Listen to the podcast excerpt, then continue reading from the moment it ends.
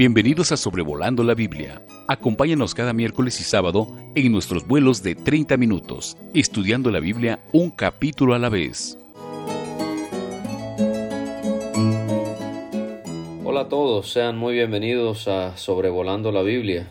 Por la gracia y la ayuda de Dios hemos podido concluir el libro de números y hoy 12 de marzo del 2022 vamos a comenzar un nuevo libro y es el libro de Deuteronomio y en este episodio 156 vamos a estudiar juntos su primer capítulo.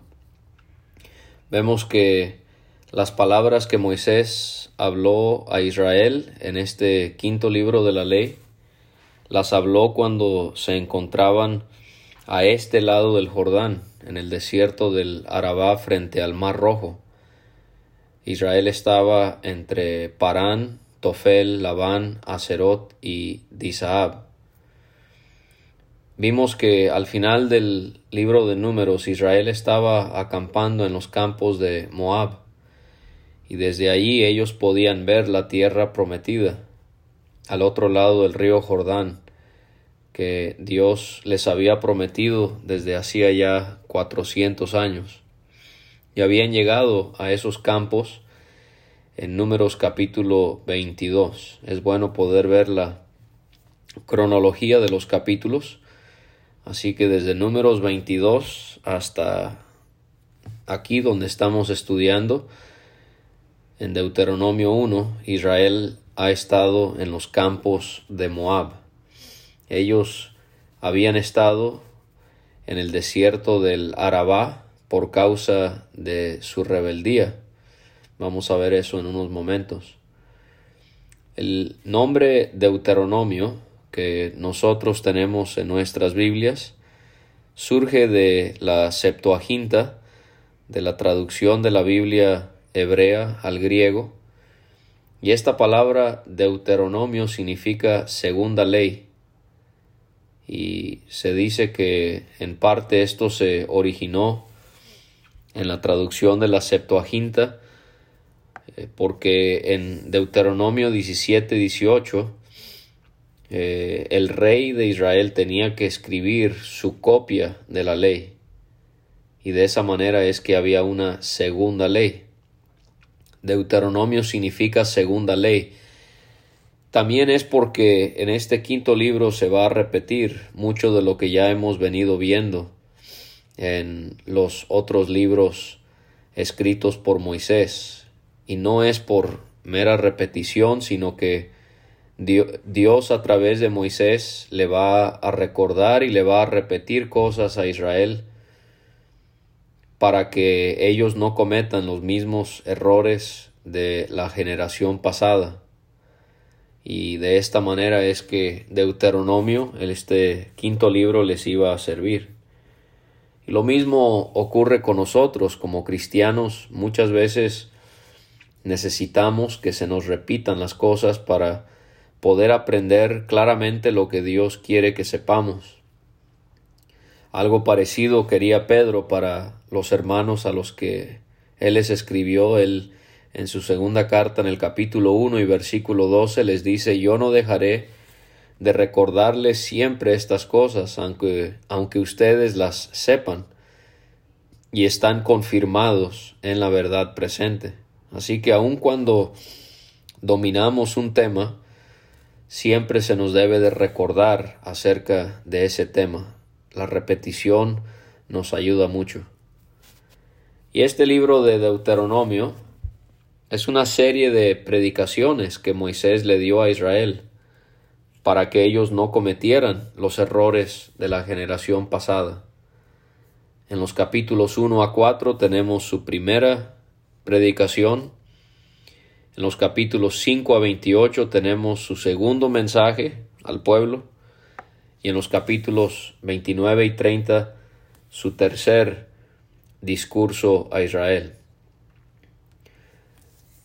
Para los judíos, este libro Deuteronomio, ellos lo llamaban estas son las palabras o palabras. ¿Por qué? Porque así comienza el libro. Estas son las palabras que habló Moisés a todo Israel.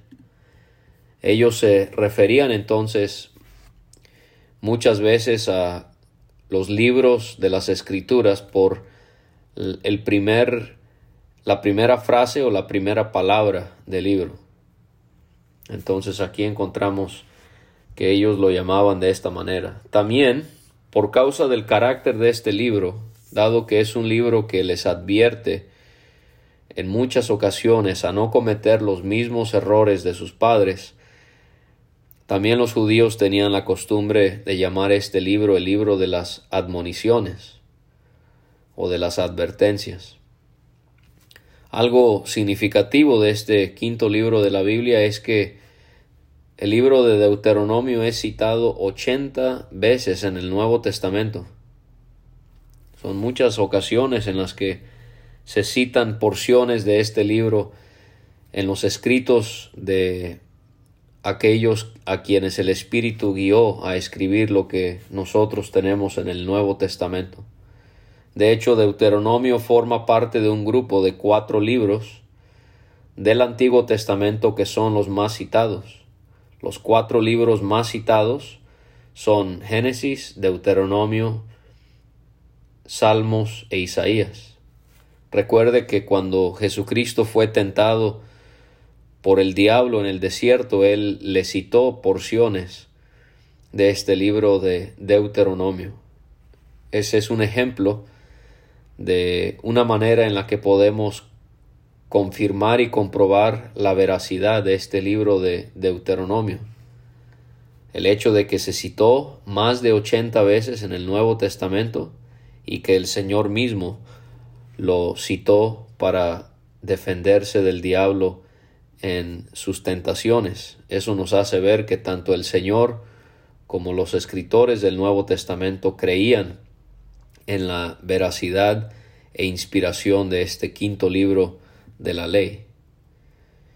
Y al ir estudiando este libro, vamos a ver que en términos generales, en los capítulos 1 a 3, el comentarista William MacDonald nos da una sencilla manera de resumir el libro, pero que es de gran ayuda. Del capítulo 1 a 3 vemos la historia de Israel del Oreb en adelante. Del capítulo 4 al capítulo 26 son leyes dadas y vamos a ver que son leyes de carácter muy general. Eh, capítulos 27 a 33, vamos a ver cuando lleguemos a esa sección del libro distintos propósitos de Dios para Israel al entrar a la tierra. Y vamos a concluir el libro en el capítulo 34, eh, leyendo y aprendiendo acerca de la triste muerte de Moisés eh, aquel líder que no pudo entrar a la tierra y también vamos a notar ahí la elección de Josué como sucesor de Moisés.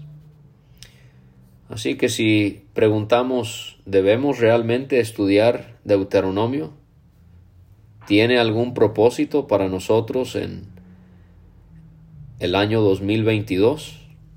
Bueno, el escritor Pablo, en sus tiempos, él utilizó ejemplos que son narrados en este libro de Deuteronomio y en 1 Corintios 9 y versículo 10 él dice acerca de los escritos de este libro, por nosotros se escribió. De manera que claro que sí, Deuteronomio es sumamente aplicable a su vida y es pertinente que usted eh, estudie este libro con atención y con detenimiento. Así que se nos señala dónde había estado Israel y el hecho de que habían sido once jornadas que se llevaron para que ellos llegaran de Oreb, camino del monte de Seir, hasta Cades Barnea. Fíjese lo que produce el pecado en nuestras vidas, las consecuencias que el pecado tiene en nosotros. Lo que se llevó once días les tomó 38 años. Qué triste que perdieron tanto tiempo y sabemos que esto fue por su rebeldía. Recuerde que Cades Barnea había sido el lugar donde los israelitas habían recibido el reporte de los espías que habían ido y habían regresado de Canaán. Esto lo vimos en números 13 y 14. Y vemos que a los 40 años de que ellos habían salido de Egipto en el mes undécimo, en el primer, en el día primero, Moisés habló con Israel para decirles todo lo que Dios le había dicho a él. Moisés vemos cómo él sentía la necesidad de preparar a la nación para que ellos entraran a la tierra prometida al explicarles la palabra de Dios. Eso era lo que más necesitaban.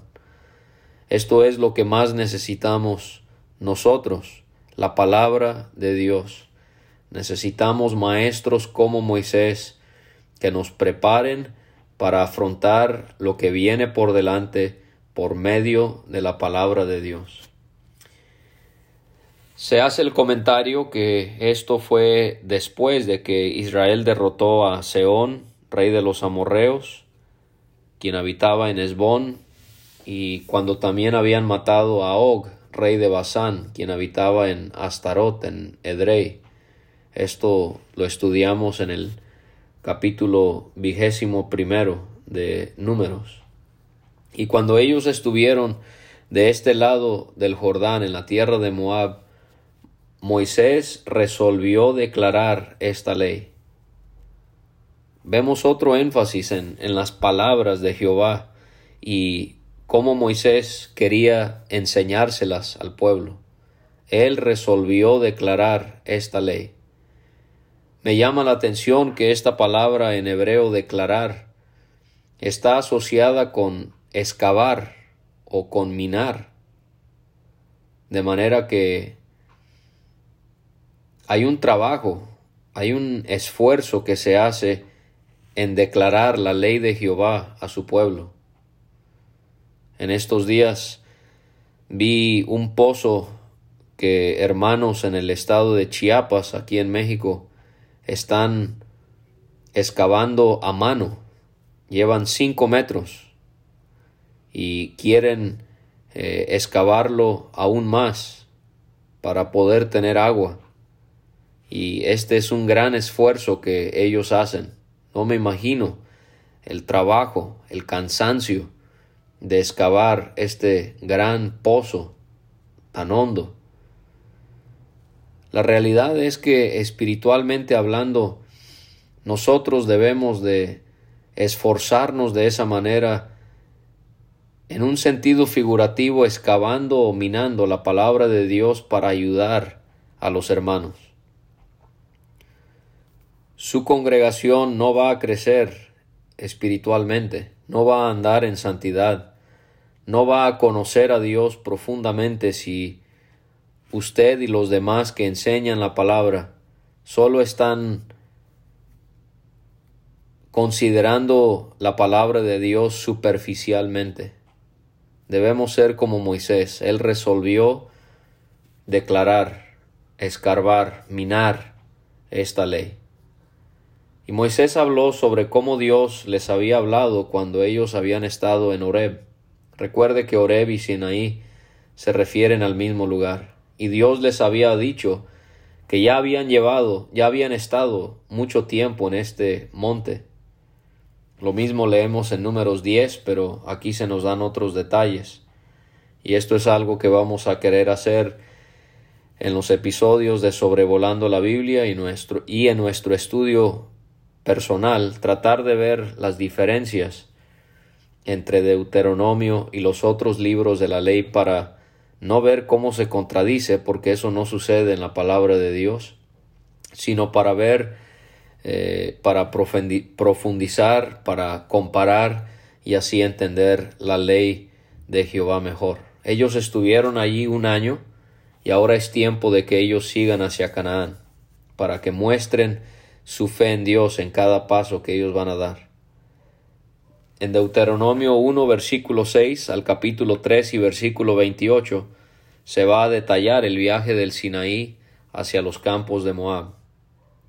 En Gálatas capítulo 4 y en Hebreos 12 se relaciona el monte Oreb o el monte Sinaí con la ley, bajo la cual ya no estamos, y por lo tanto vemos ahí también la enseñanza que Dios quiere que dejemos atrás el Oreb, o sea, la ley, y vayamos a Canaán, que representa la fe que Israel tenía que tener en Dios.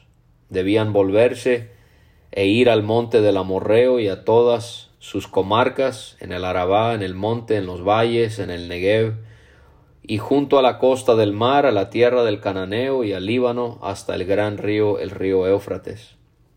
Dios les había entregado la tierra, y debían entrar a la tierra y poseerla. Esta tierra había sido jurada por Dios a Abraham, Isaac y Jacob para ellos y para su descendencia. O sea que ellos podían tener plena confianza en Dios. Y en ese tiempo Moisés había dicho, como ya vimos también, que él no podía llevar a Israel solo. Él se sintió abrumado. Él reconoció que Dios los había multiplicado tanto que ellos habían llegado a ser como las estrellas del cielo. Y él declaró que Dios hiciera a Israel mil veces más de lo que ya eran, y que les bendijese, como él se los había prometido. O sea que Moisés no es que se estaba quejando que Israel era una nación grande, él sabía que eso era una representación y un reflejo de la bendición de Dios, pero más bien él se sentía abrumado por la carga. Y él preguntó, y esto lo, lo vimos en, en números también, ¿cómo llevaré yo solo vuestras molestias, vuestras cargas y vuestros pleitos? Así que él pidió que de entre el pueblo fueran elegidos varones para que sirviesen como jefes. La nación respondió favorablemente, respondiendo diciendo que ellos estaban de acuerdo. Así que, como también ya estudiamos en números, Moisés tomó a los principales de sus tribus, varones sabios y expertos, y los puso por jefes sobre Israel. Y ellos fueron hechos jefes de millares, centenas, de diez, y gobernantes de sus tribus. Y aquí es donde vemos a setenta ancianos que fueron elegidos, como Dios fue ayudando en la estructura de gobierno en la nación de Israel. Pero vemos un ejemplo de cómo debemos de trabajar cuando tenemos la responsabilidad de liderazgo en la iglesia. Así como estos varones con Moisés, nosotros debemos de trabajar de la misma manera. Ellos debían estar en pie junto a Moisés. Así nosotros debemos de estar en pie apoyando a los demás que tienen responsabilidad. Estos varones debían tener el mismo espíritu que tenía Moisés. Nosotros tenemos que ser guiados por el mismo espíritu, tener los mismos dones que Dios quiere que tengan aquellos que van a guiar a su pueblo, poder ser de la misma naturaleza espiritual, no ser guiados por la carne, sino ser espirituales. Pero estos varones, así como nosotros, debemos de cargar las mismas cargas que tenía que llevar Moisés y así nos podemos apoyar los unos a los otros. Moisés mandó a sus jueces y les pidió que juzgaran justamente entre el hombre y su hermano y el extranjero. No podían hacer distinción en su juicio, debían de ser imparciales, debían de escuchar al grande y también al chico, no debían tener temor de ninguna persona. ¿Por qué? Porque el juicio era de Dios. Veíamos esto en unos episodios anteriores. Dios quiere ver a hermanos que puedan tener discernimiento, que puedan tener madurez y el testimonio para poder juzgar asuntos en la iglesia.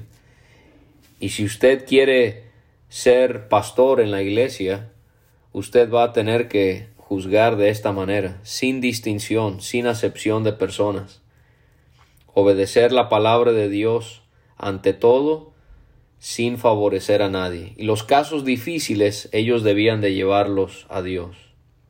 Moisés les mandó todo lo que debían de hacer. Y al salir de Horeb anduvieron por todo aquel grande y terrible desierto que habían visto, y ellos fueron por el camino del monte del Amorreo, como Jehová su Dios les había mandado, y ellos llegaron hasta Cades Barnea. Moisés entonces les explicó que cuando ellos habían llegado al monte del Amorreo que Dios se los había dado, y que como Dios se los había entregado, la tierra, y como Dios se los había eh, pedido que lo hiciesen, ellos debían de subir y tomar posesión de ella. Claramente se les dice, no debían temer ni desmayar. ¿Por qué? Porque podían poner su confianza en Dios. Así que no dude por causa de sus circunstancias. Confíe en Dios y usted no va a temer ni va a desmayar.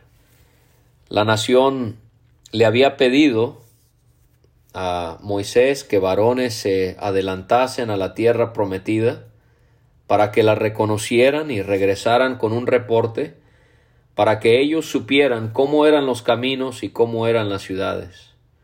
Esto nos hace ver un ejemplo de lo que mencionaba hace unos momentos, que la misión de los espías no fue algo que Dios había mandado que hiciesen, esto fue una idea que se originó dentro del pueblo de Israel. Y cuando esto sucede, siempre hay problemas. Esto fue lo que sucedió. Usted recuerda, números 13. Diez de ellos regresaron desanimando al pueblo, mostrando una tremenda incredulidad hacia Dios, y solo dos regresaron confiando en Dios y dando un reporte favorable. Y así que vemos que fue Israel que sugirió este asunto de los doce espías que fueran.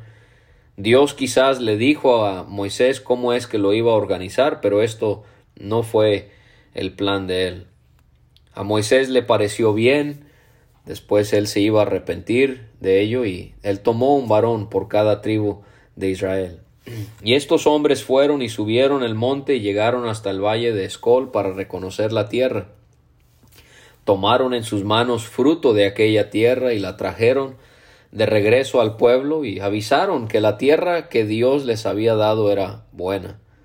Llama la atención que Moisés aquí en Deuteronomio 1, él no menciona el reporte negativo de los otros diez varones. Pero sí vamos a ver que va a hablar de las consecuencias que esos diez varones recibieron al no entrar a la tierra prometida. Pero Israel aún así no quiso subir, fueron rebeldes al mandato de Dios. ¿Qué hicieron? Murmuraron en sus tiendas, diciendo que Dios los aborrecía al sacarles de Egipto para entregarles en manos de los amorreos para ser destruidos. Ellos quisieron saber a dónde iban a subir porque habían sido atemorizados por las palabras de los varones. Les habían dicho que el pueblo era mayor y más alto que ellos, que las ciudades tenían murallas hasta el cielo. Están exagerando para tratar de engañarles y vieron a los hijos de Anac, a los gigantes. Ahora sí se menciona el reporte de esos diez espías que no temieron a Dios y que hablaron de esta manera. Y Moisés les aseguró que no debían temer, que que no debían de tener miedo y les aseguró que Dios, esto era lo más importante, que Dios iba delante de ellos y que Él pelearía por ellos. Y les hace recordar que sería como cuando Él obró en favor de ellos cuando se encontraban a un Egipto, y que también sería el mismo Dios que los llevaría como los había llevado por el desierto, como trae, pone el ejemplo, como trae el hombre a su hijo. Pero aún así no creyeron en Dios. Y esto es algo que nos sucede a todos. Dudamos de Dios. No creemos en Él, a pesar de que Él nos ha ayudado tanto en el pasado. Y quien iba por delante de ellos al reconocer la tierra en la que acamparían era Dios. De hecho, Dios, Moisés les recuerda que se manifestaba a través del fuego en la noche para mostrarles el camino, luz, y de día lo hacía por la nube, sombra. Dios es nuestra guía, Él es nuestro refugio. Podemos confiar en su guía, que a pesar de que Él nos lleve por caminos que no disfrutemos, Él está en control y que todo se está llevando a cabo para nuestro bien y para su honra y gloria. Dios escuchó todo esto y se enojó. Dios dictaminó que ninguno de esos hombres de esa generación mala vería la buena tierra que Dios había jurado darle a sus padres.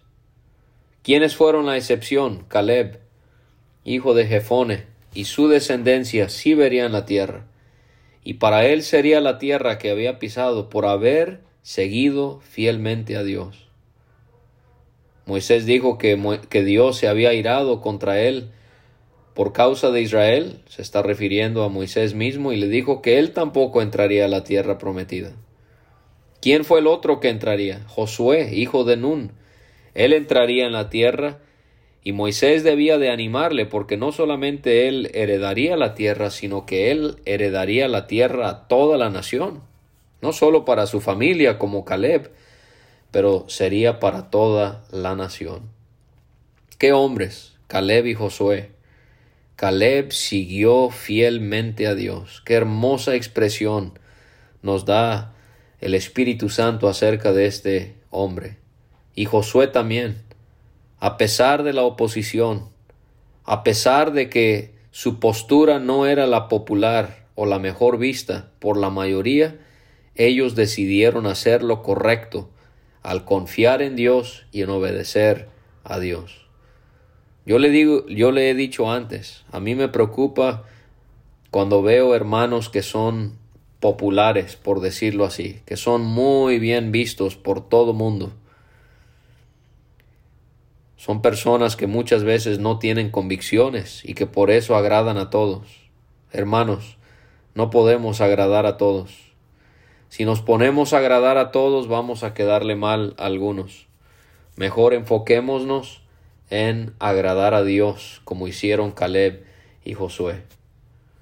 En su incredulidad los israelitas habían dicho que los niños, sus hijos, iban a ser como botín para sus enemigos.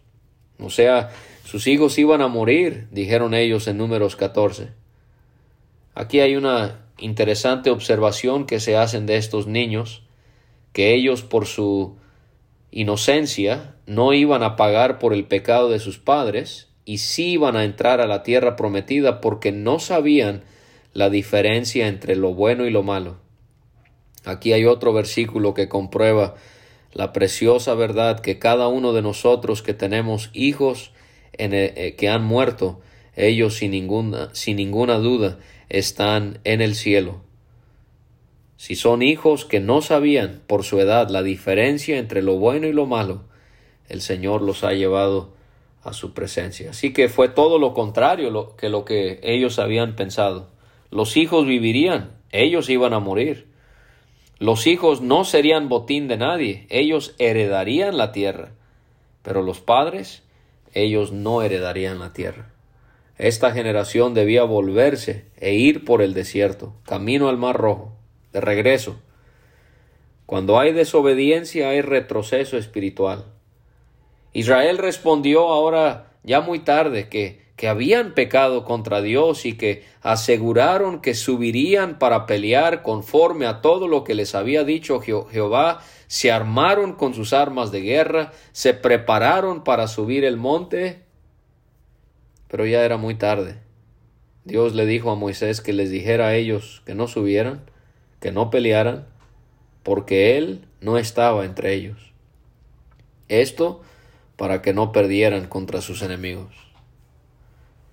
Hermanos, ¿cuándo vamos a perder la extraña y errónea noción que usted y yo podemos vivir como querramos, en desobediencia, en indiferencia, en pecado, en rebeldía, y pensamos que tenemos la presencia de Dios como si nada sucediese? Aquí hay un claro ejemplo que la presencia de Dios no está. No perdemos la salvación cuando estamos mal, pero sí perdemos el disfrute y los privilegios que vienen con su presencia. Aquí vemos que Dios les hace ver, yo no les voy a ayudar. Y así que ellos salieron a su encuentro los amorreos, quienes habían habitado en ese monte, y los persiguieron como hacen las avispas. ¿Se acuerda que Dios ya les había advertido eso? Que sus enemigos, si no confiaban en él y los expulsaban, les iban a hacer como avispas. ¿Y qué sucedió? Fueron derrotados en Seir hasta Orma. Volvieron y lloraron ante Jehová, pero él no les escuchó, ni les prestó oído. Y ellos estuvieron en Cades por varios días. Hermanos, estamos viendo que hay consecuencias a nuestra desobediencia, a nuestra desidia. Dios nos ayude a poder analizar nuestros corazones y poder ver cualquier muestra de desobediencia a Él. Y que prontamente lo hagamos, porque hay ocasiones cuando ya queremos mejorar, cambiar, corregirnos, y es demasiado tarde. Yo no estoy diciendo que Dios no restaura, claro que Él restaura, pero a veces, por causa de nuestra necedad, Dios nos perdona y nos restaura, sí, pero pudieran haber circunstancias como con Israel donde Dios no haga nada en cuanto a las consecuencias de nuestro pecado. Aprendamos las lecciones que Dios nos da en Deuteronomio acerca de Israel, para que nosotros aprendamos de los errores que ellos cometieron y que podamos ser un pueblo que agrade a nuestro Dios. Nos vemos el próximo miércoles con Deuteronomio capítulo 2. Un saludo a todos y Dios les continúe bendiciendo. Gracias por escuchar este estudio. Escríbenos a sobrevolando la Biblia gmail.com. Visita nuestra página www.graciamasgracia.com. Hasta la próxima.